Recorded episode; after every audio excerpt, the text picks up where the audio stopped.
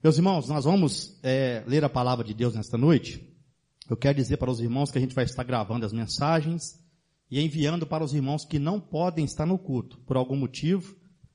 Isso não é para incentivar os irmãos a ficar em casa, mas é para é, estar mais junto com vocês, que vocês possam receber a mensagem em casa e também compartilhar com seus familiares, pessoas das suas redes sociais. Ou seja, sendo edificado e edificando, evangelizando através da palavra do Senhor. Amém? Então os cultos vão ser gravados e vão estar sendo enviados para os irmãos que não podem estar no culto. Os irmãos que vierem, quiserem, os irmãos é, nos solicite e a gente vai enviar para os irmãos também. Tá certo? Porque, a princípio, estamos enviando só para aqueles que não estão vindo. Mas tem pessoas que querem, oh, pastor, essa mensagem, me envia ela. Porque eu quero mandar para alguém. E a gente faz isso para compartilharmos as bênçãos do Senhor. Amém? Sem mais delongas, irmãos, abra sua Bíblia, Atos dos Apóstolos, capítulo 16, versículo 5, até o versículo de número 10. Nós vamos ler cinco versículos para nós fazermos uma reflexão aqui nesta noite, nesse culto da vitória. O tema é requisitos para a salvação.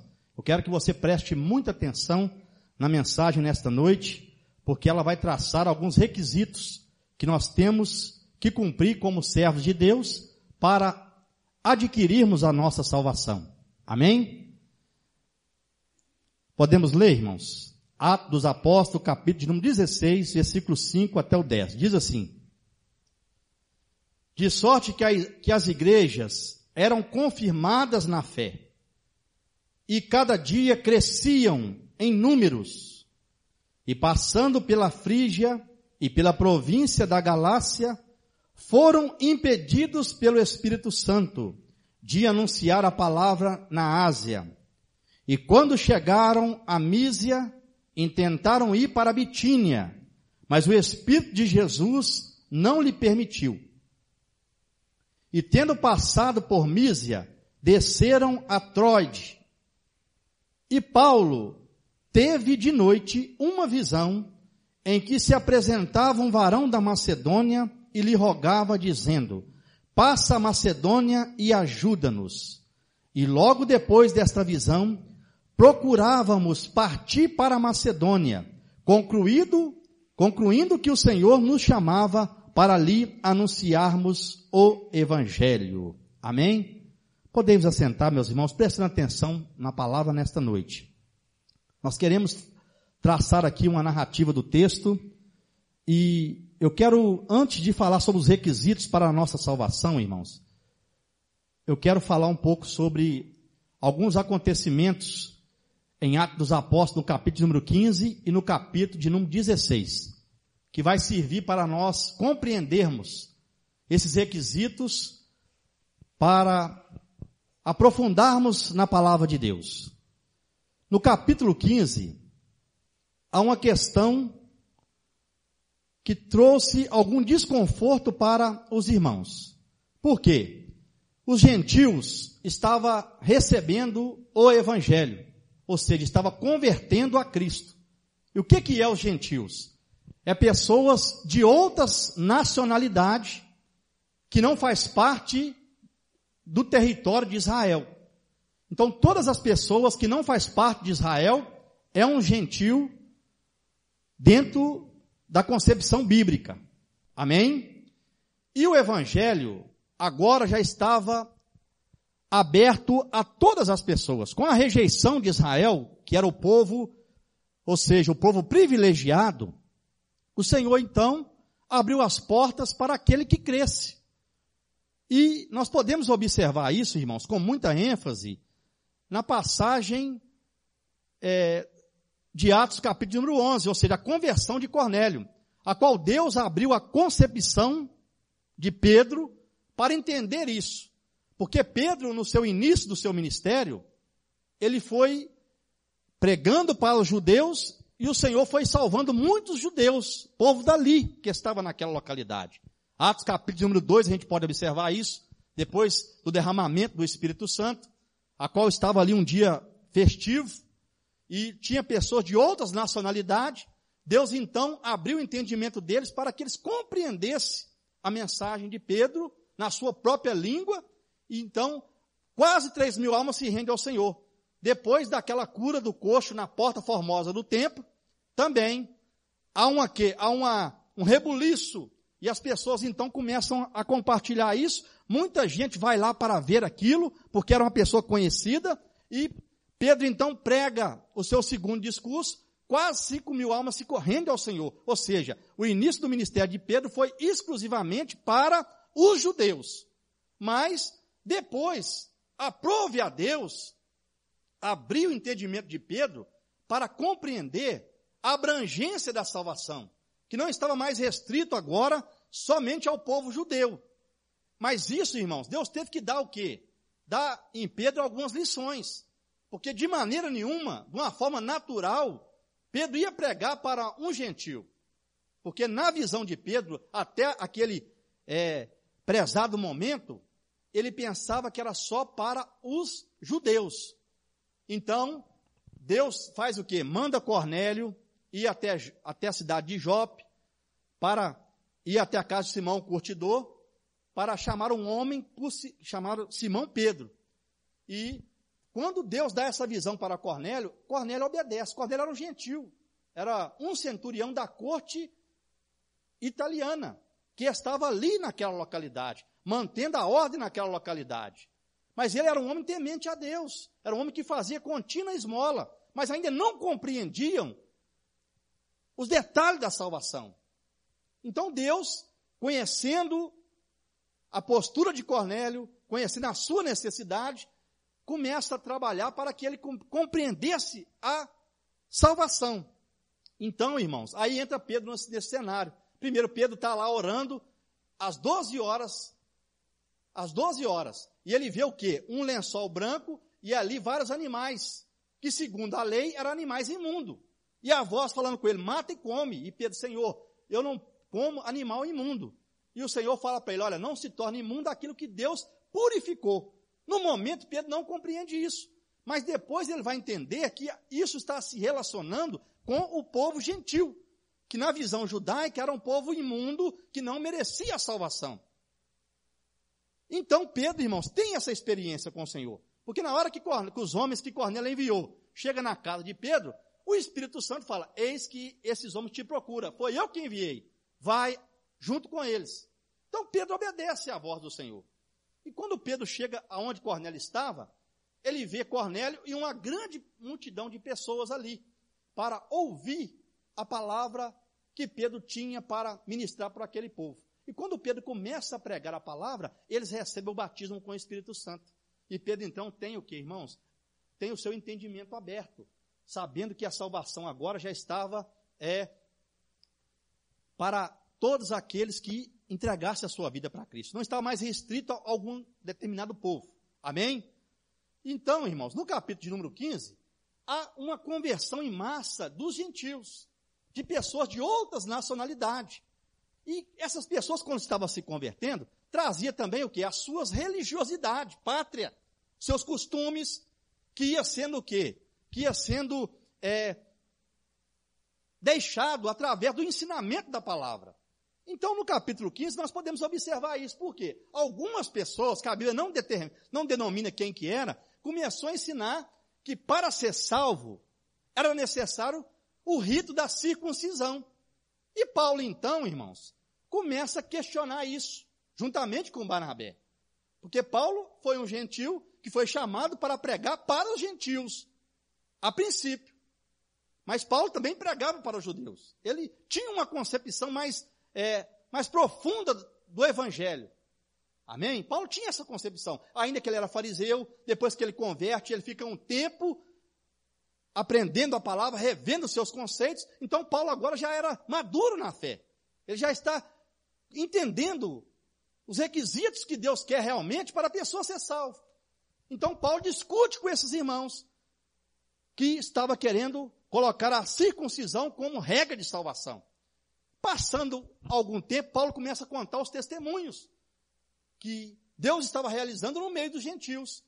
Mas no meio dessa situação, converte os, alguns fariseus, que também reafirma, versículo 6 do capítulo 15, reafirma que era necessário o rito da circuncisão e guardar a lei de Moisés. Então, irmãos, essa discussão trouxe uma, um desconforto na igreja ali instaurada. Por quê? Porque Paulo então pega essa questão e leva lá em Jerusalém, que era a igreja mãe, junto com esses irmãos, para realmente ter uma resposta da igreja mãe lá em Jerusalém. Ou seja, os apóstolos e os anciões que tomavam conta desta igreja em Jerusalém. Era a igreja que dava as diretrizes doutrinárias para que os irmãos pudessem levar a palavra em outras partes. Amém? Os irmãos estão compreendendo bem? Está entendendo, irmãos? Glória a Deus.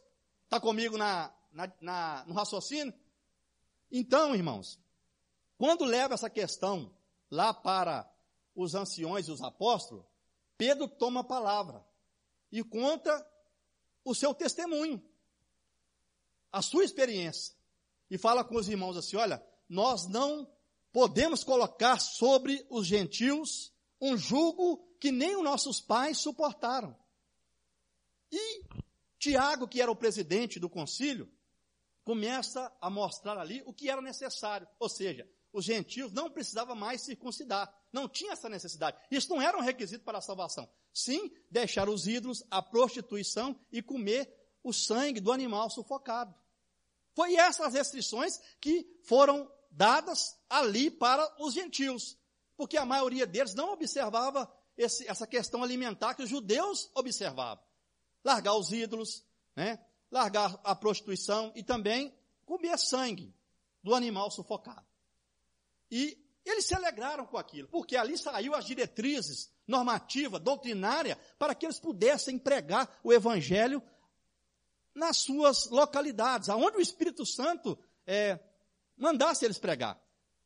O bom é nós entendermos que já tinha sido realizada uma primeira viagem missionária. Em muitos lugares foi aberta igrejas, muitos irmãos se converteram.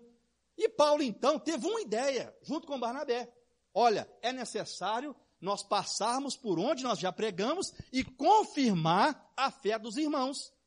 Por que isso, irmãos? Paulo pensava, isso é um, um, pensamento meu, não é bíblico, tá? É um pensamento meu. Paulo provavelmente pensava, olha, os irmãos precisam de mais ensino. Talvez tem pessoas lá como aconteceu aqui, teve essa dúvida com relação aos requisitos para a salvação, talvez também os irmãos estão com essa dúvida. Vamos lá e vamos reafirmar aquilo que realmente é necessário para que todos recebam a sua salvação. Vamos confirmar a fé dos irmãos. Então aí começa a surgir o quê? O empreendimento da segunda viagem missionária. Amém? Da segunda viagem missionária. Então no capítulo 16 já começa ter essa situação, né? Começa a ter essa situação. Porque Paulo quer pregar o evangelho na Ásia, mas ele foi impedido pelo Espírito Santo de anunciar o evangelho na Ásia. É o texto que nós lemos para os irmãos.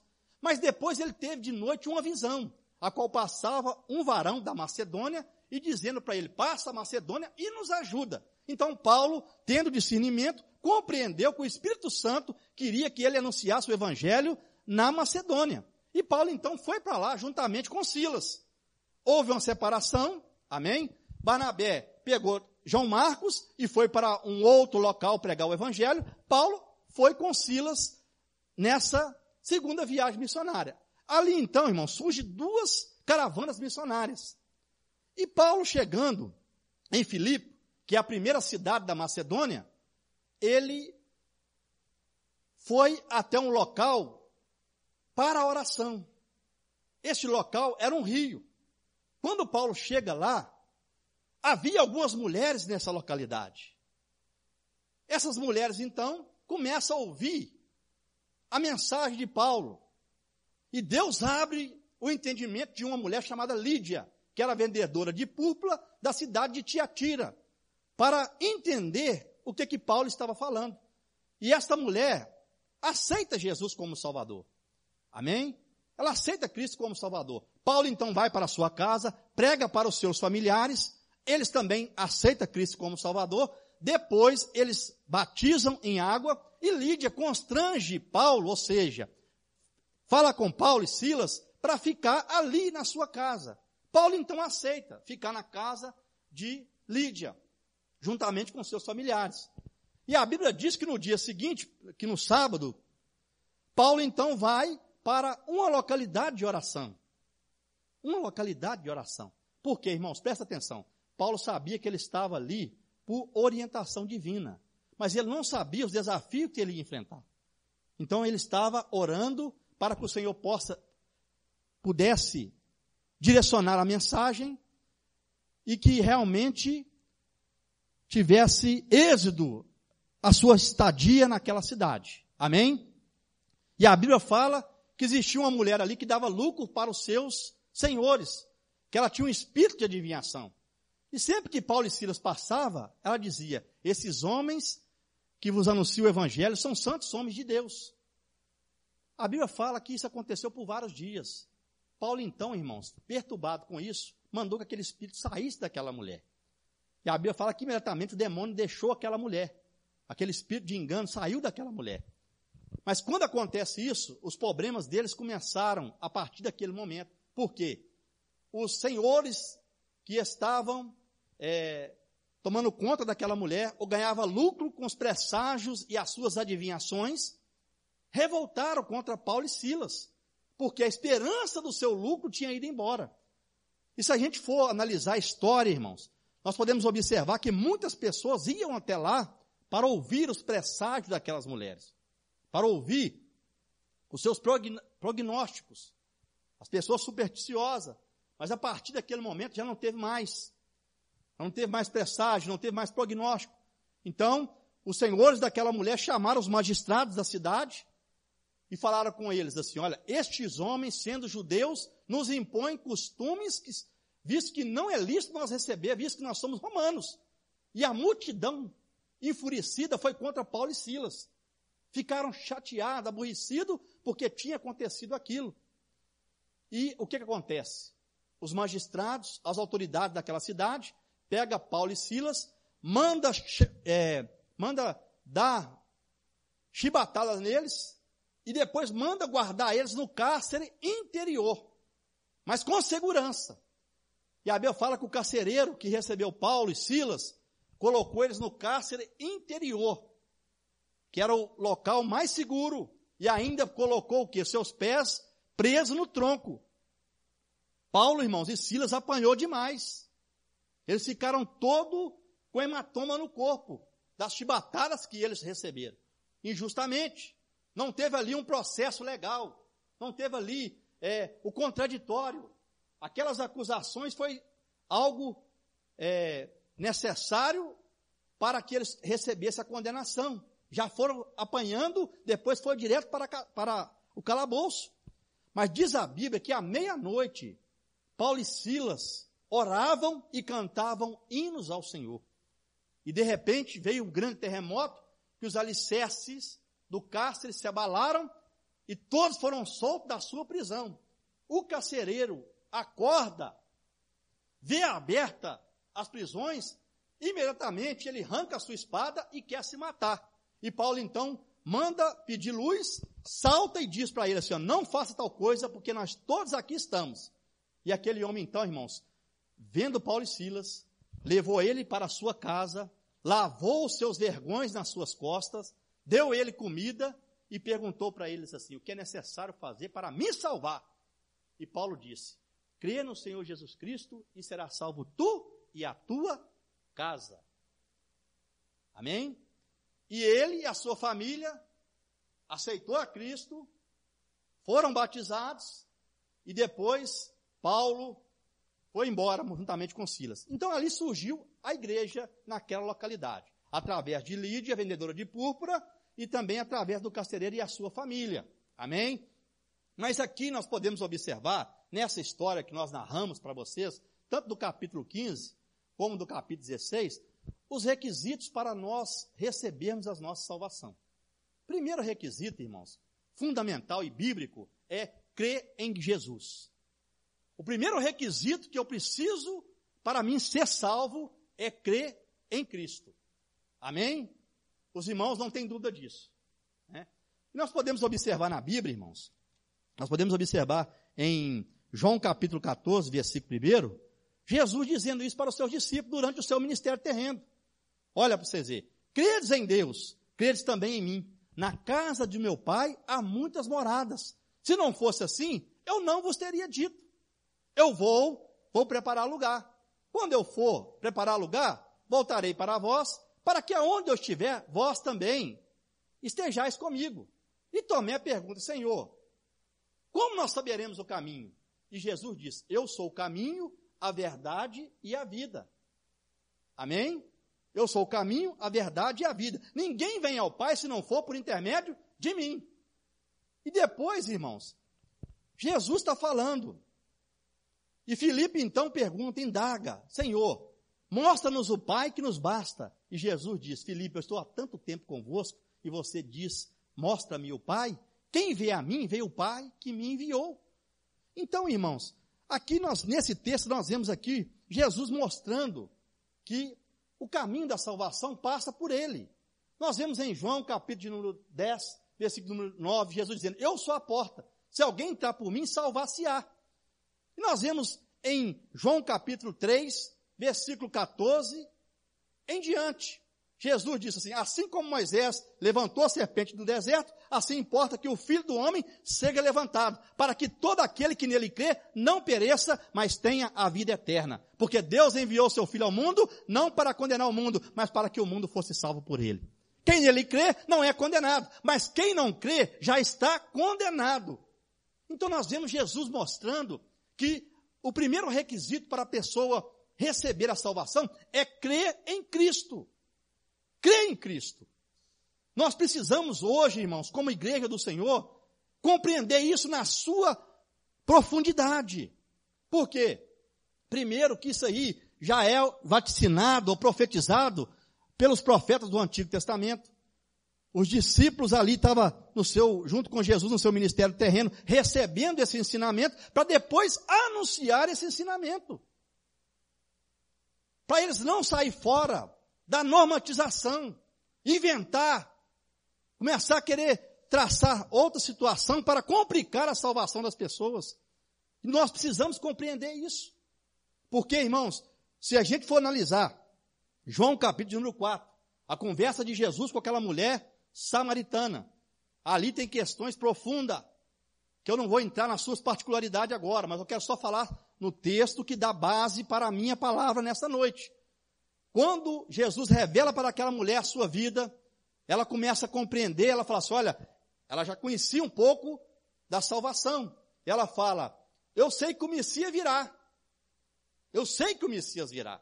Ainda aquela mulher de Samaria, ela também já sabia que o Messias ia vir. E Jesus fala, eu sou o que falo contigo. E essa mulher, irmãos, tudo nos mostra pela sua atitude que ela aceitou a Jesus como Salvador. Por quê? Após isso, ela correu na sua cidade e anunciou para as pessoas lá que ela tinha encontrado Cristo, para que as pessoas fossem até ele, porque ele tinha revelado tudo o que estava acontecendo na sua vida. E as pessoas foram até Cristo. E Jesus ficou dois dias naquela cidade. E as pessoas então aceitaram ele como Salvador. Nós também podemos observar em João capítulo 9, aquela narrativa do cego de nascença. Aquele homem, irmãos, que foi curado por Jesus.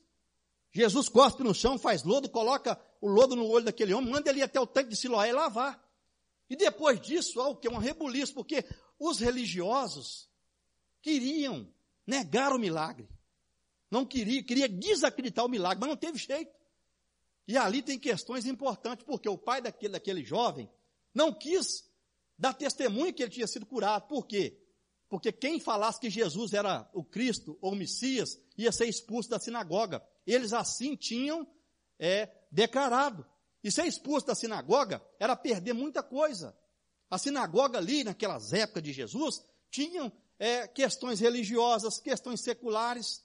Então a pessoa que perdesse a entrada na sinagoga perdia muita coisa. O pai daquele menino então ficou calado, com medo de ser expulso da sinagoga.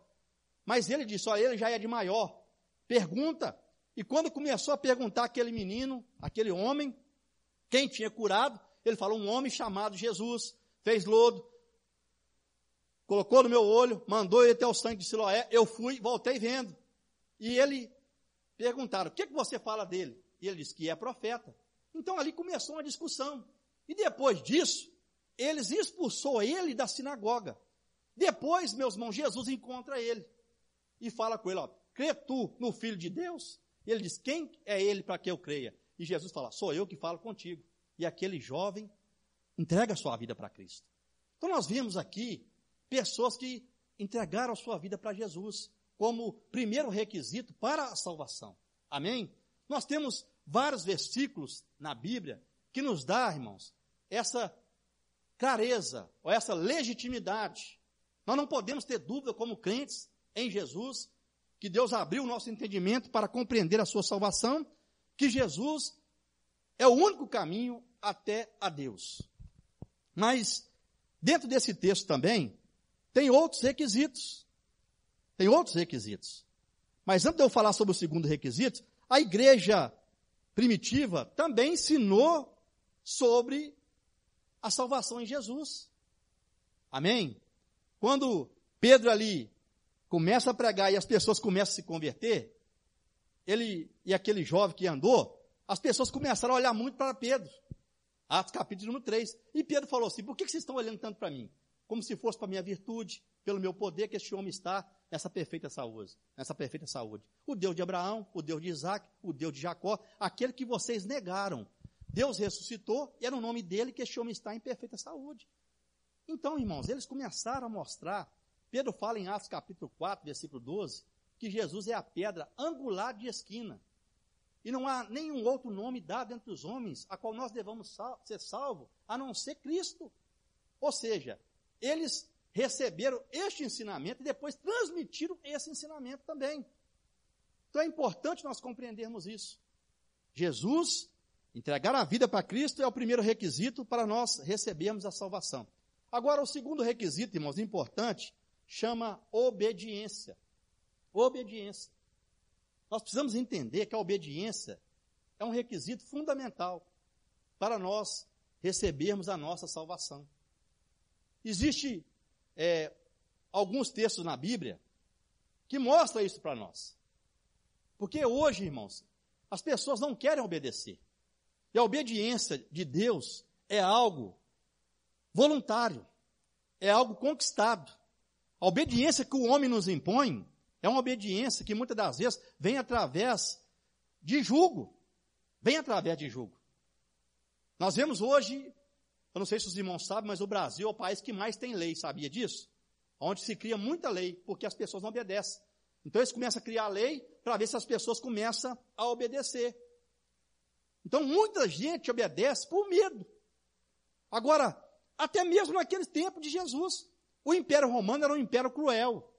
Era um império que colocava uma, um jugo pesado em cima do povo. Então muita gente tinha medo. Era um povo revoltado. Era um povo que não tinha liberdade.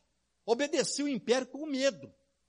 Porque qualquer tipo de revolta, muitas das vezes, poderia ser decretada a pena de morte. Só o Império Romano que tinha poder para decretar a pena de morte na época de Cristo. Os judeus, as autoridades judaicas, poderiam impor outras penas. Mas quem imputava a pena de morte era só mesmo as autoridades romanas. Mas as pessoas obedeciam com medo. Agora Jesus já prega uma obediência voluntária. Uma obediência, irmão, para a pessoa entender que realmente é um requisito fundamental. Nós vemos Israel no passado, que perdeu muita coisa com Deus devido à sua desobediência. Quando o povo foi chamado, foi escolhido para ser representante do Senhor, Deus falava com eles: olha, se vocês obedecer, eu vou ser o seu Deus, eu vou guardar vocês. Mas o povo falava que obedecia, mas depois não obedecia a Deus. Passando algum tempo, não obedecia. Nós podemos ver essa oscilação no livro de Juízes, a qual o povo, em certo momento, obedecia a Deus, mas depois desobedecia o Senhor. Então sempre estava oscilando na fé. Nós podemos observar a importância da obediência quando Israel perde o primeiro rei. Esse primeiro rei perdeu a sua cadeira devido à sua desobediência. Porque o Senhor tinha dado para ele uma ordem, através do profeta Samuel.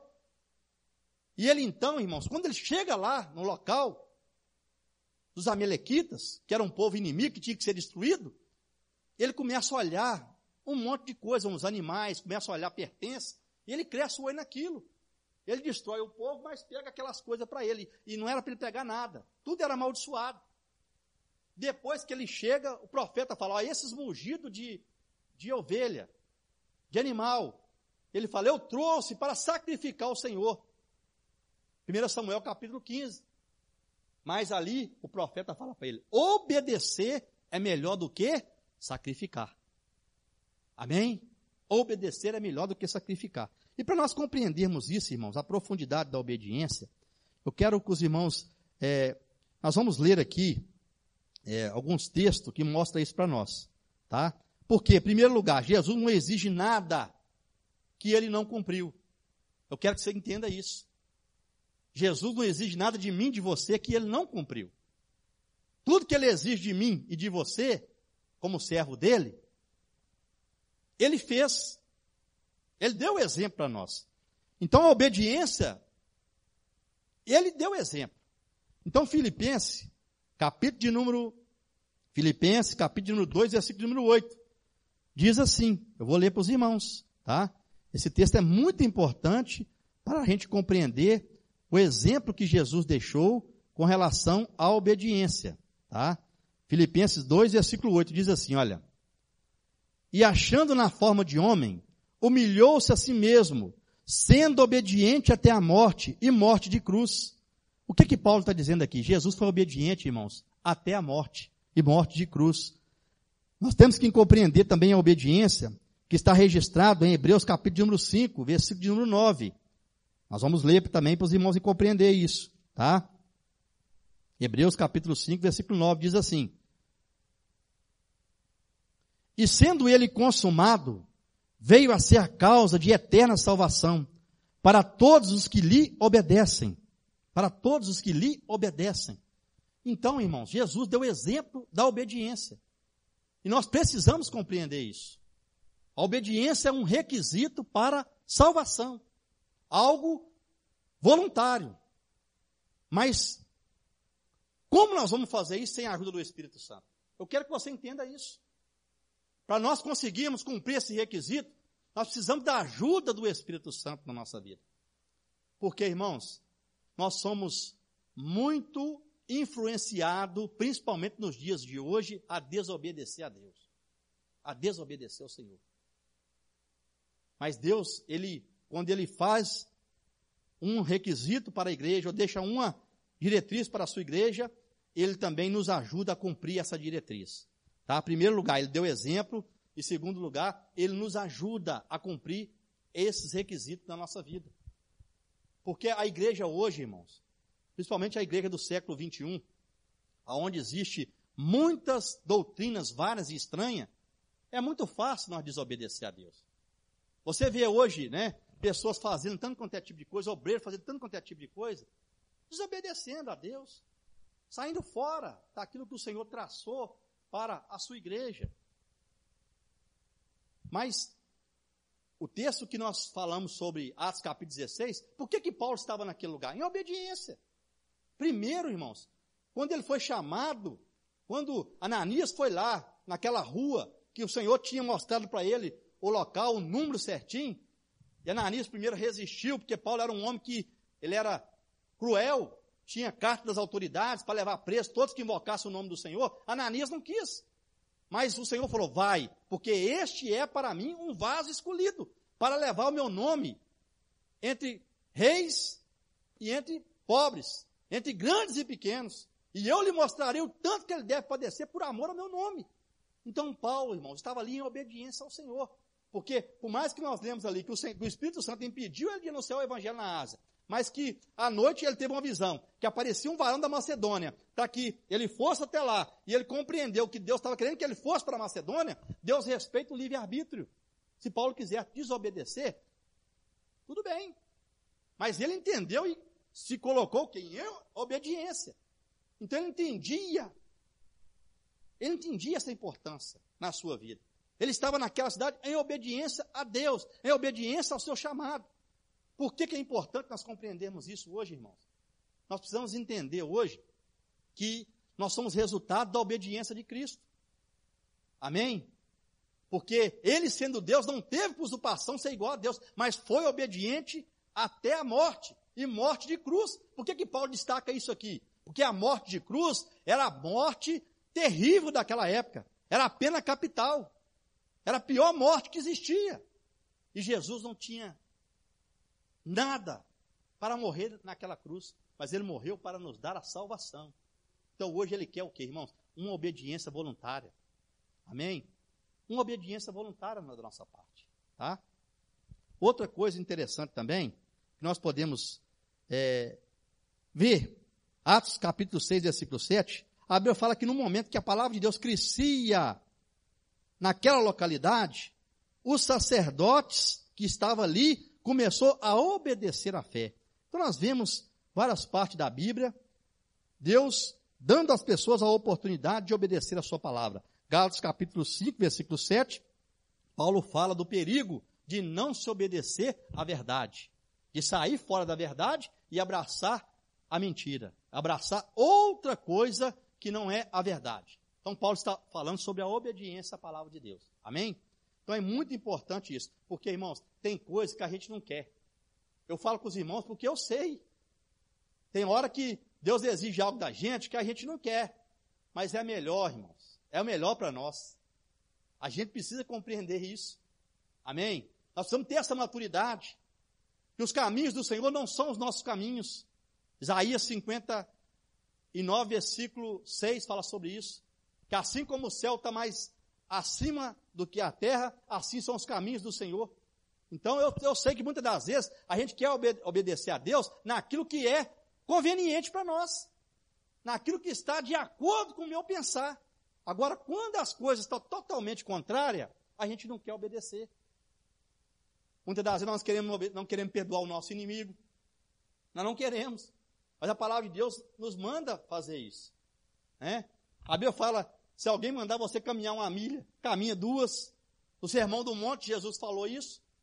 Então nós, nós temos que entender ali, irmãos, no Sermão do Monte, Jesus estava traçando as diretrizes de, daqueles que quisessem ser o seu discípulo. Deus não obriga ninguém. Então nós temos que compreender isso. Nós estamos aqui porque Deus nos abriu o entendimento para compreender a sua salvação. Nós somos privilegiados. Se você não entender isso, porque tem uns tipos de crente hoje que pensa que Deus é o seu empregado. O triunfalismo, as igrejas neopentecostal, furtou a ortodoxia bíblica, que é o ensinamento bíblico, e coloca Deus como servo do homem, que o homem tem que decretar, que o que o homem quiser, Deus vai fazer. E a Bíblia fala, irmãos, que tudo que nós cremos em oração, vamos receber. Mas isso está condicionado à vontade de Deus. Porque quando a gente está em harmonia com o Espírito Santo, nós não vamos pedir nada que está fora da vontade de Deus. Amém? Então, nós precisamos compreender isso. Que tipo de evangelho a gente está ouvindo? As vozes hoje são muitas, são variadas, são estranhas. Mas a, a igreja precisa ouvir a voz do Espírito Santo. Precisa estar afinada com o Espírito Santo. Obedecer a Deus, irmãos, é um privilégio para nós. Não é nada pesado. Porque o Senhor nos dá condição. Ele transforma a nossa vida. Quando a gente dá liberdade para fazer isso. Amém? Outro requisito importante para a salvação é perseverança. Perseverança. Porque sem perseverança, irmão, a gente não consegue continuar na presença de Deus. E automaticamente nós vamos sair fora da vontade do Senhor. E aqui eu volto para o texto. Porque quando Paulo estava lá e surgiu aquela dificuldade, ele não poderia pensar, olha, será que Deus me julgou numa, num barco furado? Que Deus me julgou numa enrascada? Não. Ele tinha certeza que ele estava na direção de Deus. Mas ele sabia que as dificuldades faziam parte. E nós precisamos compreender isso, irmão. Estar na presença de Deus não nos exime de dificuldade, não nos exime de enfermidade, não nos exime de desemprego, não nos exime de contenda, mas nós temos que perseverar na presença de Deus. Amém? Porque Mateus 24, versículo 13, Jesus diz: aquele que perseverar até o fim, esse será salvo. Perseverar. Perseverar, irmãos, é não mudar. Eu fico analisando algumas pessoas. Eu tenho mais ou menos, irmãos. Eu converti em 94. Quando aceitei a Jesus como meu Salvador. Dezembro de 1994. É o dia que está marcado na minha vida. Amém? Que eu entreguei minha vida para Cristo. Então tem um bom tempo que a gente está no Evangelho. Né? Tem um bom tempo que a gente está na, na obra do Senhor. E a gente vai, já passou por muita coisa. Sobre contar meu testemunho para os irmãos aqui, vocês vão ver muita coisa que a gente passou. E isso nos dá o que? Legitimidade, nos fortalece. Para a gente compreender o que, que é servir a Deus. Eu quero que você entenda que Paulo estava ali, juntamente com Silas, com convicção. E nós hoje precisamos ter convicção da fé que nós abraçamos. Nós não podemos mudar, irmãos. Quando eu falo de perseverança, é perseverança no caminho do Senhor, é perseverança doutrinária, é perseverança em muito sentido. Porque tem muitos crentes que não têm perseverança doutrinária. Qualquer coisa que as pessoas falam, ele está recebendo.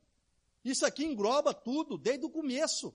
Porque hoje, na época de Jesus, olha para vocês verem, naquela época já tinha a dificuldade doutrinária. Na época de Jesus tinha lá os fariseus, saduceus, que interpretavam a lei de Moisés de uma forma, uns acreditavam em anjo, em demônio, outros não acreditavam em anjo nem demônio, outros não acreditavam em ressurreição. Os saduceus, se não me fala a memória, não acreditavam em ressurreição, os fariseus acreditavam. E o grupo do Sinédrio era composto por esse povo religioso. Então, quando falava em ressurreição, uns acreditavam e outros não acreditavam. Então, irmãos, foram necessários compreender a palavra de Jesus. Eles faziam uma revisão nas diretrizes que Jesus estava traçando para eles. Lá no início da igreja só tinha aquela igreja. Também teve a confusão. Os irmãos ainda não estavam compreendendo. Pensa hoje. Pensa hoje, para vocês verem. Eu estou falando isso aqui só para a gente compreender a profundidade disso, irmão. A necessidade da gente ter convicção. Eu não posso ser, eu vou dizer aqui uma expressão até chula, os irmãos me perdoam, mas é, eu não tenho uma outra expressão um Maria vai com as outras. Né? Essa expressão, é, coitada, a, a, gente pode até pensar assim, as irmãs que chamam Maria, me perdoa. Eu não estou discriminando Maria, não. Eu não sei por que, que teve esse ditado, né? Maria vai com as outras. Poderia ser Joana, poderia ser Joaquina. Por que é só Maria que tem que ir com as outras? Né? Então, assim, qualquer tipo de pessoa vai com as outras. Nós não podemos ser esse tipo de gente. Nós temos que ter convicção naquilo que nós abraçamos. Sabe por quê, irmãos? Nós temos que entender que não é só questão é, de ordem humana, tem questões espirituais. O nosso adversário não fica satisfeito. Ele vai lutar de todo momento para roubar a nossa salvação. Foi por isso que Apocalipse capítulo 3, versículo 11 fala: guarda o que tem, para que ninguém tome a sua coroa. Então, João fala ninguém, dá o nome do adversário de ninguém, mas ele toma a coroa. Então nós temos que compreender que há questões espirituais. Quem inventou, irmãos, religião, na minha concepção, foi o diabo. Na minha concepção. Porque na hora que, que o homem pecou contra Deus, ele já fez lá a pessoa tentando fazer o quê? Né? Aí, iludindo as pessoas. Depois que surgiu, depois que o pecado entrou, que surgiu a religião. A religião, o pastor Evaldo foi até feliz no, no, seu termo aqui, no domingo passado, ela tem um termo de religar, né? Nó de palha, tá? Que significa ligar aquilo que está desligado. Mas só que nós entendendo a palavra de Deus, nós não vamos estar ligados a Deus através de uma religião. Nós estamos ligados até a Deus através de Cristo. Nós temos que entender que essa questão tem fundamento e propriedade religiosa, mas não requisitos para a salvação. Porque nó de palha, né, religare, que é os termos de latim para a religião, fala que aquilo que está desligado está ligado, não serve dentro dos preceitos bíblicos. Que o homem só vai estar ligado a Deus através de Cristo. Fora de Cristo não tem salvação. E nós precisamos compreender uma coisa, irmãos. Presta atenção. Cristianismo é uma religião revelada. É um estilo de vida. Tá? É muito mais do que algo ritualístico. É muito mais do que. Porque o rito, irmãos, isso aqui é até importante. Não vou entrar no estudo sobre rito, não, tá? A gente podia falar sobre rito e mito. É dois estudos importantes. Mas o rito em si mesmo, ele não tem nada. Ele tem só um significado. Tá? Ou seja, vou dar um exemplo para você entender. A ceia é um rito. O que é, que é você beber um pouquinho de vinho e tomar o pão? Isso não serve para nada. Mas o significado da ceia é profundo, porque nós lembramos da morte de Cristo, do que foi Cristo fez por nós. Então o significado é profundo. Nós vemos ali algo de amor, algo profundo, que nos chama a responsabilidade, que nos leva para perto de Deus. Batismo em água, em si, não tem sentido nenhum. Muitas pessoas vão e tomam até um banho, mas o seu significado, aí sim, qual que é o significado? É você dizer para o mundo que agora você pertence a Cristo. Que você agora é de Cristo. Amém? Louvado seja o nome do Senhor. Então, irmãos, o rito em si não tem nada, a não ser o seu significado. Então, é importante a gente compreender isso. Por quê? O que, que adianta o irmão Geraldo ou a Sandra cantar aqui? Apenas louvor. O rito em si não tem nada, mas o significado, se for de coração, o céu recebe. Aleluia. O, Senhor falou: Este povo me honra com seus lábios, mas seu coração está longe de mim. Em vão me adora, ensinando doutrina que são preceito de homem. Então, por quê, irmãos? Só tinha rito, não tinha significado nenhum. Então, nós precisamos compreender essa profundidade na palavra de Deus. Nós não podemos sair fora das nossas convicções religiosas, que tem que ter respaldo bíblico. Por isso que é muito importante, meus irmãos, nós aprofundarmos nas doutrinas fundamentais da Bíblia. Por que eu estou traçando isso aqui sobre três requisitos importantes para a salvação? Porque nós não podemos ter dúvida disso. Nós precisamos entender que o primeiro requisito é crer em Cristo. Segundo requisito é obedecer. Terceiro requisito importante é perseverar na sua presença. Porque se não tiver isso, nós vamos passar um ano na presença de Deus, depois vamos voltar.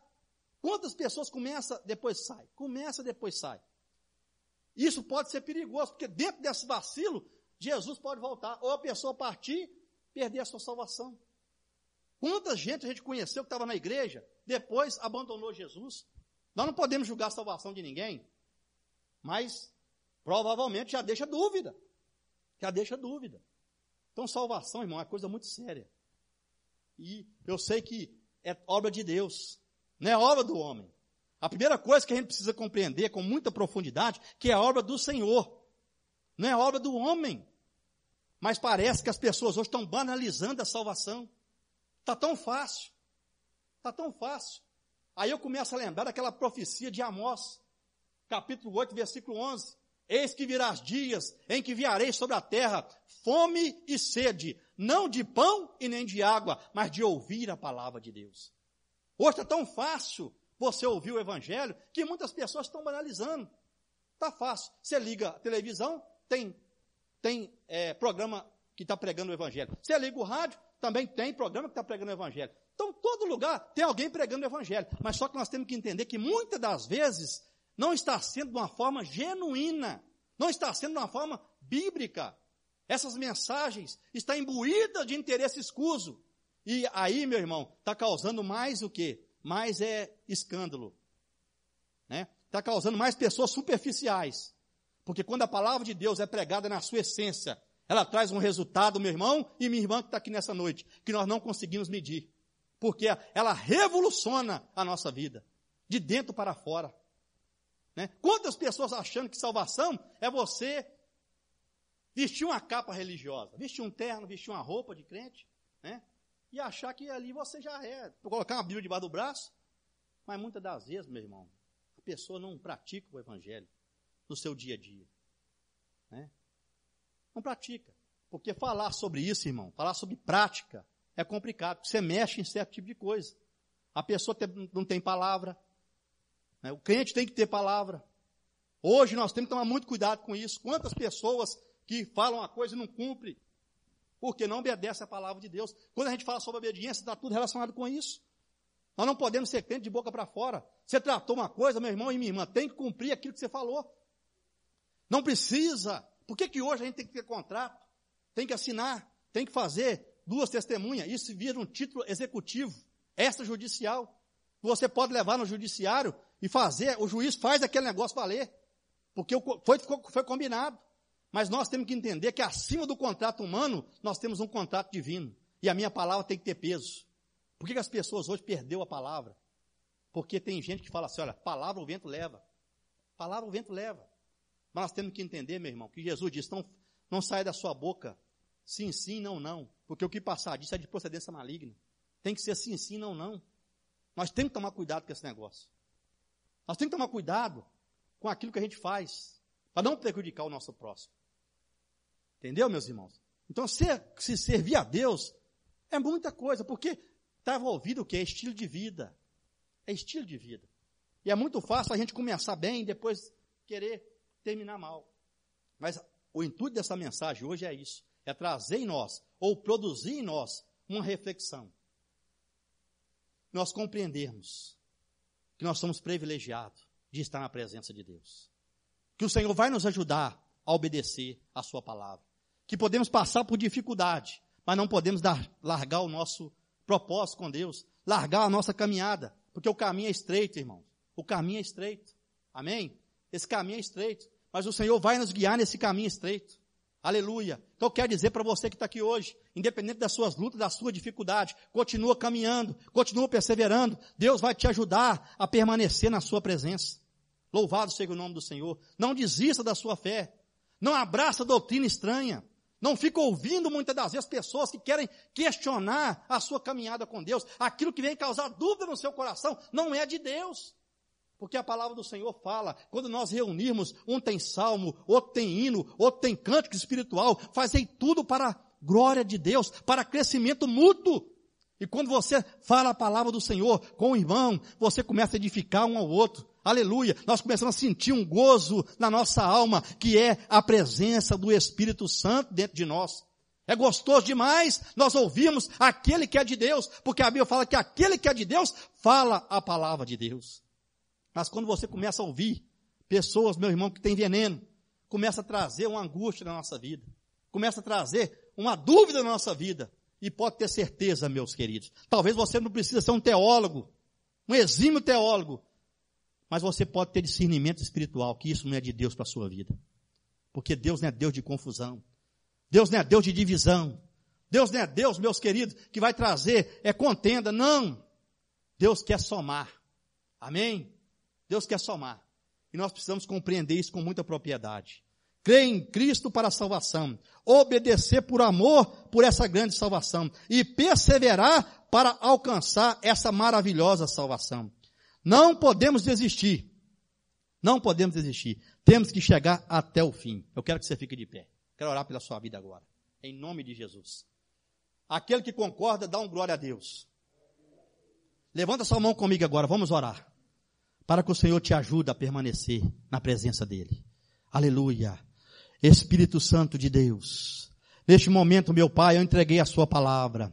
Eu te peço, meu Deus, venha abençoar nossos irmãos que aqui se encontram, aqueles que vão receber esta mensagem, que o Senhor venha, meu Deus, fundamentá-los na sua palavra, fortalecê-los na sua palavra. Venha abençoar a tua igreja, meu Pai. Aonde, meu Deus, ela se encontrar agora, nos quatro cantos desse globo terrestre, enche os teus filhos de graça, de sabedoria, ajuda o teu povo, meu Pai, a estar fundamentado, a estar respaldado na tua palavra. Meu Deus, ajuda os teus filhos a não, Senhor, sair fora da tua vontade, a não receber mensagens contrárias à tua vontade. Eu, como ministro sua palavra. Abençoa meus irmãos nesta noite. Traga cura, traga libertação, porque há poder no teu nome, Senhor. Eu ministro vitória. Se entrou pessoas aqui enfermas nesta noite, que eles venham receber a sua cura. No nome de Jesus. Se entrou pessoas aqui hoje, meu Pai, com espírito de fracasso, com espírito de derrota, repreenda isso nesta noite. Encha ele com teu espírito. Ajuda, Senhor. Levanta ele para teu nome ser glorificado, porque a tua palavra tem poder nesta noite, meu Pai, nós abençoamos os teus filhos em nome de Jesus. Aonde esta palavra chegar, que haja paz, que haja luz, que haja vitória, para teu nome ser glorificado em nome de Jesus, em nome de Jesus. Amém. Amém.